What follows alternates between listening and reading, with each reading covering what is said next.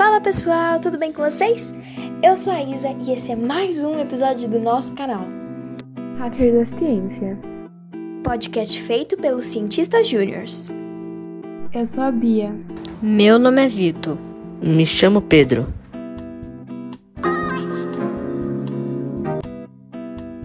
Hoje vamos falar um pouquinho sobre os antecedentes do desenvolvimento sustentável.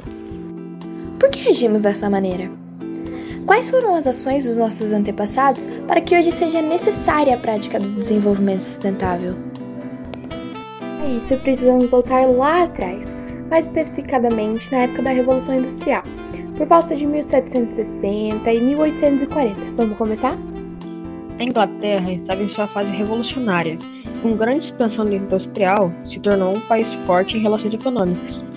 Mas foi nesse momento que a poluição ganhou maior espaço no território inglês. As máquinas eram movidas a vapor e, na maioria das vezes, era usado carvão mineral como base, ou seja, queimavam combustível fóssil que liberava uma substância na atmosfera, chamada de gás carbônico. E como sabemos, o gás carbônico é um dos elementos que contribui para a destruição da camada de ozônio, que leva ao tão conhecido efeito estufa que tem como principal consequência o aquecimento global. Que é uma cobertura que protege a Terra dos raios ultravioletas do Sol e que é muito ruim para nós e para todos os seres vivos.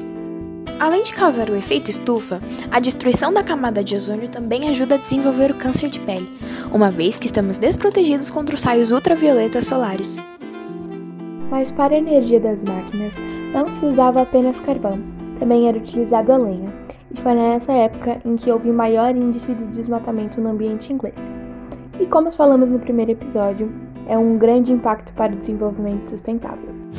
Como falamos no último episódio, o desenvolvimento sustentável se dá quando utilizamos de meios naturais para obter melhores condições de vida, sem prejudicar a próxima geração para que utilizem me da mesma forma. Então vamos falar um pouquinho do que fazemos hoje para que a sustentabilidade esteja presente em nosso dia a dia.